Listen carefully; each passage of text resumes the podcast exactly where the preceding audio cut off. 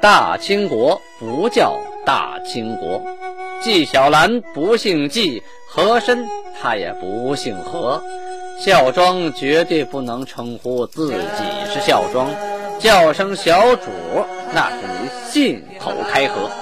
摆手绢的那都是妓女，绝对不是格格。要想了解真正的清朝历史，请听由俊贝勒播讲的《清通鉴》。听众朋友们，大家好，古之色塞运。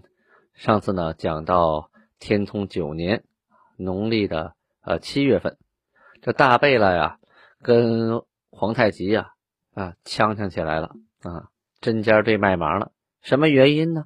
皇太极让大贝勒娶。啊，察哈尔的大福晋娘娘太后是原来林丹汗的正宫娘娘，可大福晋呢，因为这个正宫娘娘啊没钱啊，也没有牲畜，就是穷，不愿意娶。哎呀，而且呢，想娶苏太太后，哎，苏太太后啊，那个钱多啊，下边人也多，牲畜也多。那皇太极说了，苏太太后都已经商量好了，给吉尔哈朗啊。这个我不能改口啊！哎，两个人这么呛呛起来了。你娶我就不，你娶我就不娶。哎呀，每次皇太极派人去催他，我就不动地方，你爱咋咋地。我这屁股不离开凳子，你你能把我怎么样啊？后来呢，阿巴泰台吉、和硕德格类贝勒，还有阿基格台吉，还有和硕额尔克楚霍尔贝勒啊，这几个人听说这件事之后啊啊，都一起跪在了皇太极的面前。向上奏曰，就说呀，啊，因为这个福晋呐没钱穷，所以大贝勒不愿意娶。啊，韩呢劝他娶，他也不愿意。我们呢开始没听说这事儿，如果听说了呀，肯定也不能让您这么办啊。这个福晋呢是察哈尔汗的正统大福晋呐，啊，韩应该自己把他娶了才对，不能赐给别人。韩回答说：“呀，吾以纳有一福晋，今复纳之，则于义不符啊！啊，意思说我都有一个福晋了，我不能再纳了，再纳他也是个侧福晋呢。哎，朱贝勒就说：此非贪欲强取者也，乃天之特赐，韩不可不纳。就说你这不是说啊贪媳妇啊抢人家媳妇，这是老天爷赐给你的。”这个你不可以不接收的啊！于是呢，再三的奏请，韩呢执意的不从，又呛呛起来了。你看，哎呀，隔三差五啊，这几个哥几个往地下一跪啊，求韩办这事儿，啊，不行不行不行不行！又过几天又来了，哎呀，不行不行不行不行！整整这事儿啊，拖了一个多月呀！啊，这大福晋呢啊，也在这个呃城外边，沈阳城外边大帐篷里待了一个多月。没进城，因为什么呢？进城不好安置啊，啊，只能在城外等着。这什么信儿呢？他怎么安置我呢？这城里也没个消息啊。过了一个多月呀，呃，总让人在外边待着不合适啊。哎，皇太极终于吐口了。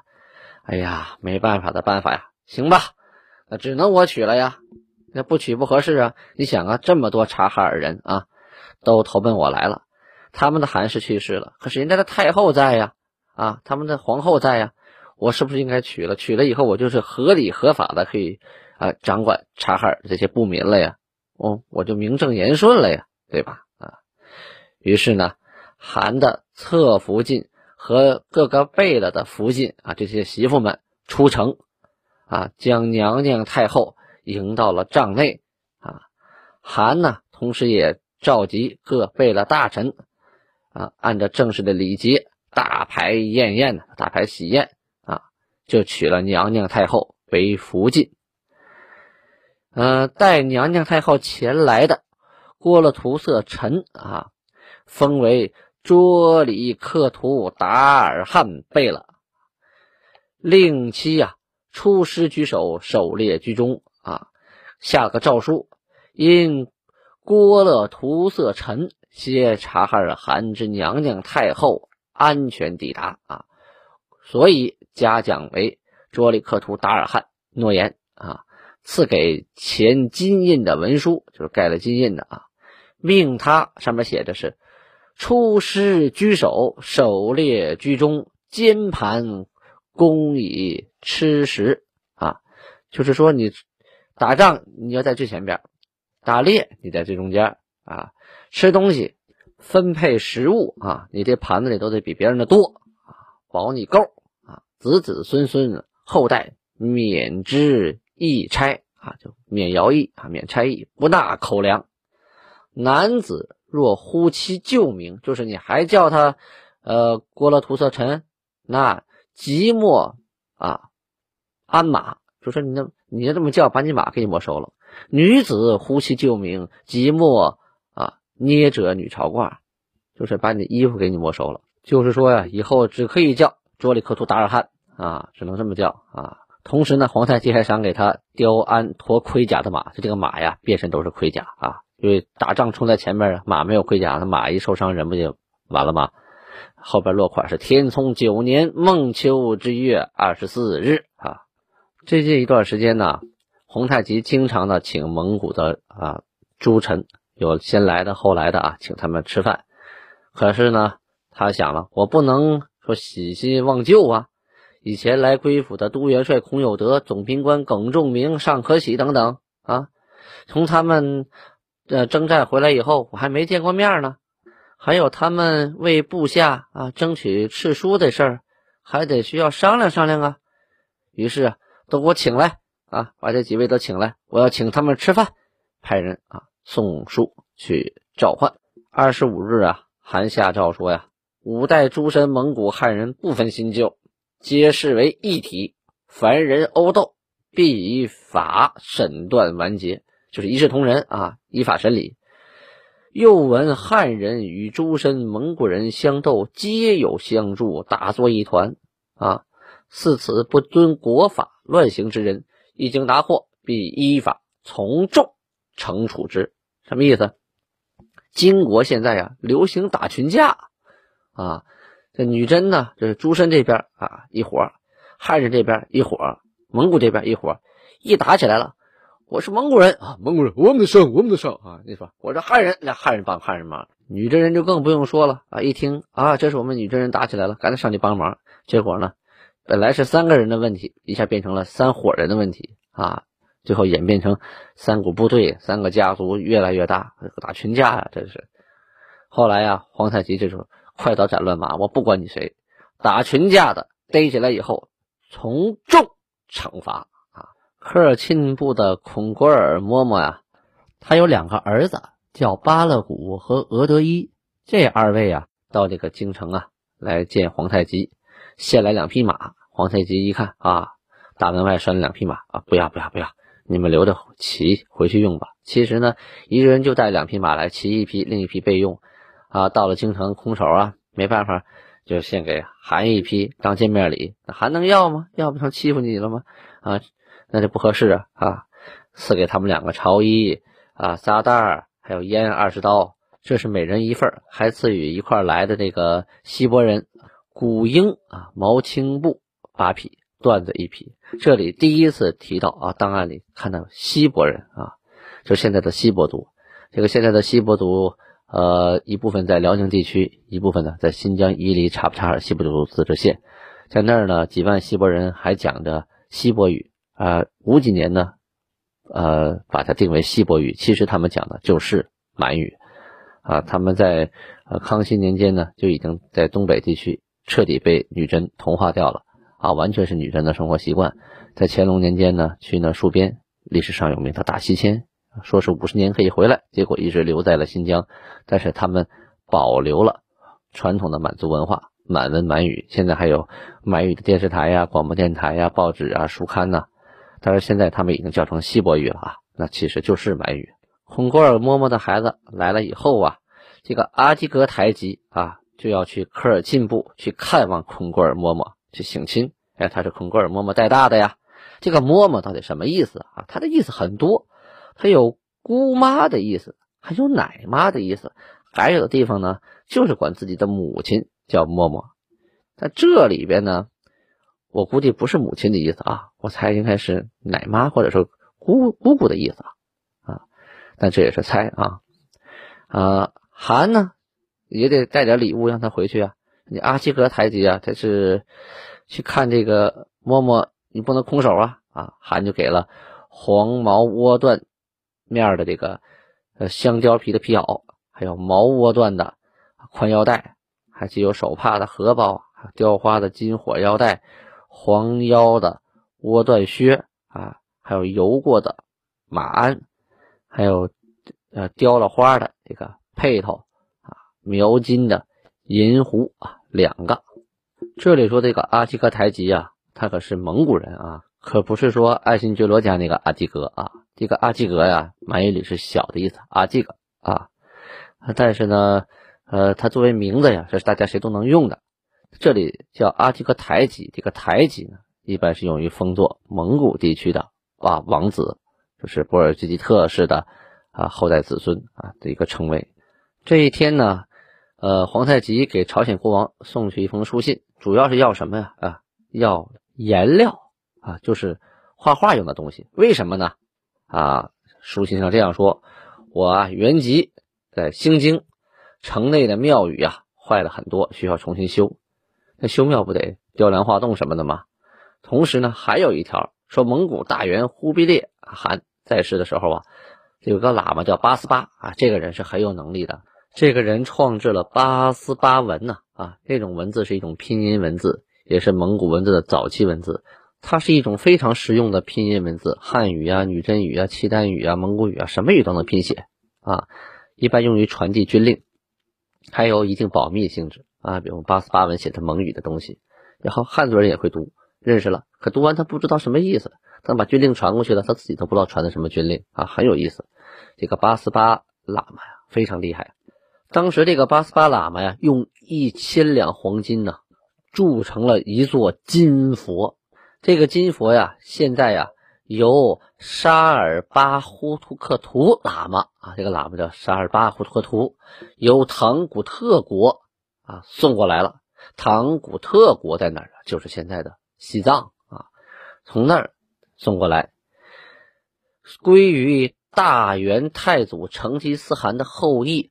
察哈尔林丹汗啊，他从西藏给运到林丹汗那儿去了，为了让这个林丹汗这些人呢信藏密喇嘛啊，也是为了保佑他们。今天呢，察哈尔正道败坏，国人西来归附，现在呢整个国家都归我了啊，所以他们呢把佛又送我这儿来了，装饰佛像的种种宝物啊也都带来了。但是呢，今天我营造寺宇啊，供奉此佛的时候没有颜料。这个寺庙我修完了，不能全是白色呀，是吧？可是呢，这些颜料也不是我平常所用的东西，所以也不在我平常预定之列啊。平常做东西就，压根就没想过这些。敬佛者呀，啊，王亦明知此意也，就是说，你朝鲜国王也该懂这个道理。所需的颜料啊，啊，您赶紧抓紧送过来，不得迟误啊。一共说多少呢？粉三十斤。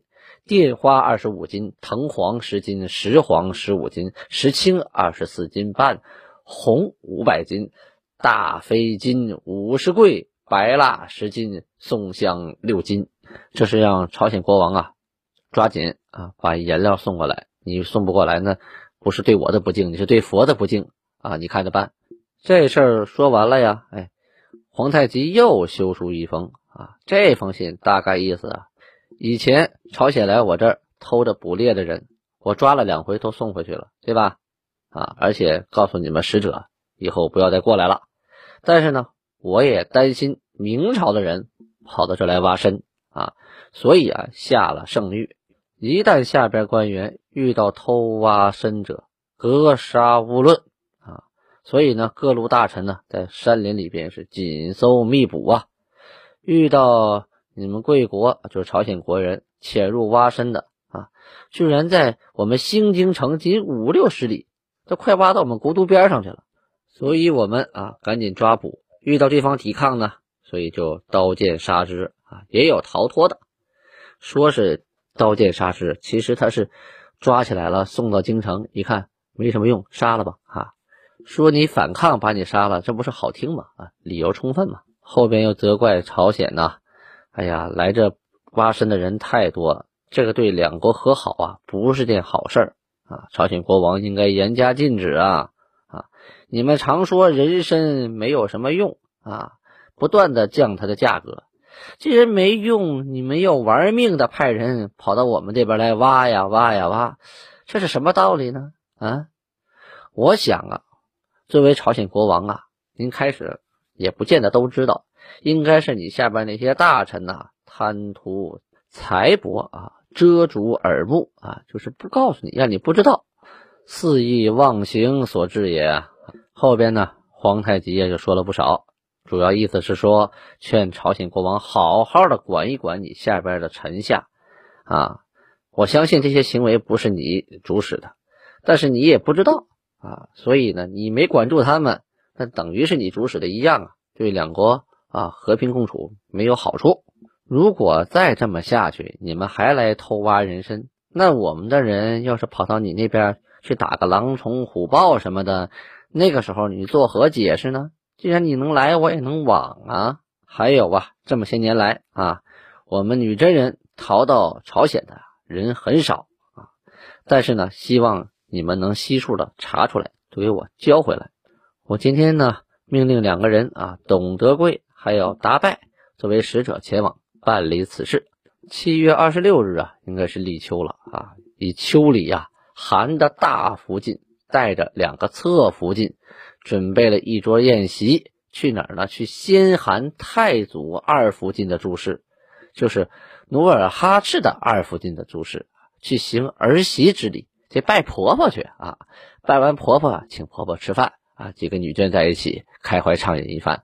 皇太极管理国家呀，是一手软一手硬啊，是胡萝卜和大棒子一块都给呀。这段时间呢，收拾了不少的这个官员。啊，吏部啊往上报，那就按律惩处啊，绝不姑息，而且呢，命令执行的是十分的到位，呃，都从严处置。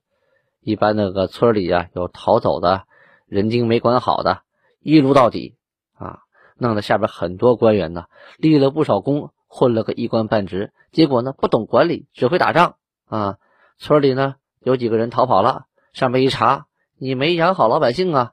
也不管你是天灾人祸还是闹病还是什么原因，你没养好你的人啊，你的人口在减少，一撸到底，这么一撸啊，一片一片的呀，下边是怨声载道。这个事情怎么反映的呢？档案上记载啊，镶蓝旗没了张京、张存仁向啊函奏报，大概意思啊，其中有这么几句，我摘选一下说：此各官之罪呀，虽理应如此绳之以法。然则其中亦有贤愚之分，功过不一。说你处罚的这些官儿啊啊，这些官儿里面也都不一样，有的确实是笨，有的确实是贤人呐，而且他们有过有的立过大功啊，是吧？你这么一下子咔嚓就给切了，哎呀，不太合适哈。以后呢，还要成大业，要重功臣以激励后人呢，啊，要选才能以被任用啊，是吧？现在你不论贤愚，不论功过，是吧？咔嚓，说革职，犯点错全革了。这以后，哎呀，大事已成的时候，恐怕君子气而小人进也呀，对吧？我立了这么多功，我也有能力，可是犯了点小错，跟那些小人一样，咔嚓，哎呀，前功尽弃，这不太合适啊。不光这个张存仁啊奏报了，还有昂邦张京马光远也向上奏报了此事啊。我也摘选他的一部分话，他说呀。各铺的村民逃亡有二百的，有一百的，也有八九十的，也有几个的啊。有的是天灾病祸，也有的呢是当官的不善抚养，放任自流，致使其逃亡、逃逸，还有死亡。还爱惜他们，这不用说啊。他们这个有各种理由，也是万口难辩啊，法不可恕。但是这些人当中啊，有副将。参将游击备御啊，功次不等啊，而且蒙恩也非一日了。有的人是打了一辈子仗啊啊，才混了这么点官有的是袭职啊，十次的，有五次的，六次的，有一次两次的，都有函颁发的金印敕书啊，那是多不容易的事儿啊啊！这个恩赐的世职可谓是恩惠深远，然而得之可不易呀啊！今就因为不善养人，咔嚓革职为民了。你说这些当官的心里能不害怕吗？我想啊啊，雷电过后必有日出，还可以呀啊，不用革其职，换个别的处置方法，让他们戴罪立功办事儿。这样的话，正符合了使用有功之人不如使用有罪之人的道理呀。如此这般，则国法人心俱得其宜呀！啊，我也也正了国法啊，老百姓的人心，还有当官的人心也得了。臣不是姑息各官啊，实为国法的公平也，所以冒死上奏。他为什么加个冒死上奏呢？哎，这个都很聪明。我说我冒死上奏，你还能弄死我吗？你就不能弄死我了，是吧？那为什么怕被弄死？也是皇太极决定的事情，你把最高长官决定的事情你要给推翻了，这这事儿可不小，是吧？这要赶皇上不高兴或者韩不高兴，说弄死你弄死你了。所以我冒死我上奏。那这几个跟韩对着干的人下场到底如何呢？咱们明天接着说。